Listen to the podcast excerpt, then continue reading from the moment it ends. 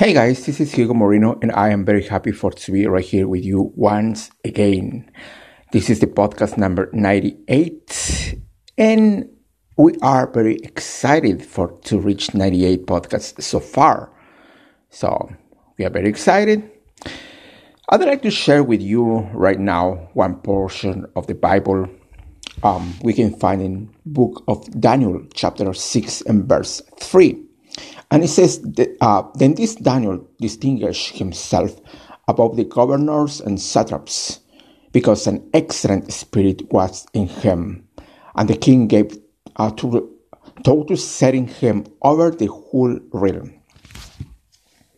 The Bible says um, about how Daniel had an excellent spirit. If you go to the Daniel's life, you find that he had excellent friends. So Daniel had an excellent spirit because he had an excellent friends as well.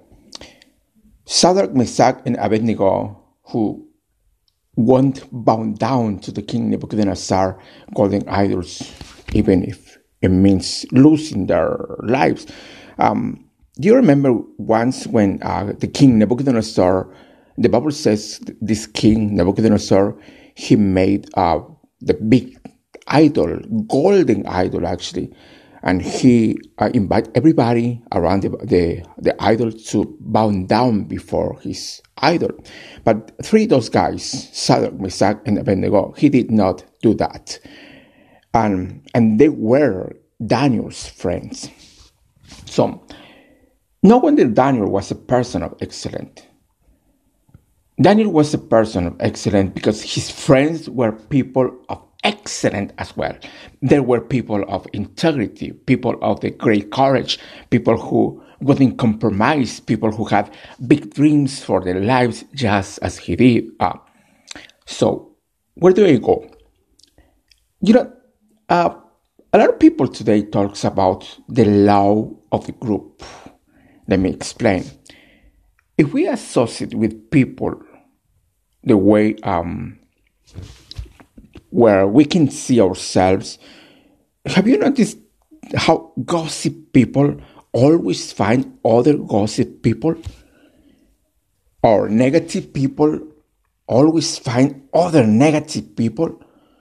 Compliance people always finds other compliance people because birds of the feather flock together. Make sure you're flocking to the right group of people. And victorious people always find other victorious people. I don't know if you, uh, if you are with me uh, right now, but successful people always find other successful people. So what do you mean? Happy people are, are hanging around other happy people. Eagles soars with other eagles. I mean, you gotta be careful. Uh, so, with whom you are sharing your life as your friends. If, if your friends are success, successful people, so probably you are successful as well. But if your friends are negative people, so always are criticizing, uh, are talking bad about everything, so probably you always um, you become to the negative people too. And God wants to do great things on your life, but you need to be careful. So, whom are around yourself?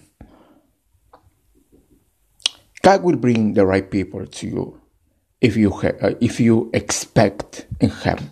So I invite you right now. So choose your friend, choose the people who are around around yourself. Because the people I would like to be uh, well uh, i love everybody but i'm just very be very careful who are next or who are around me. All right? Thank you so much and have a great night guys. I'll see you next time. Bye bye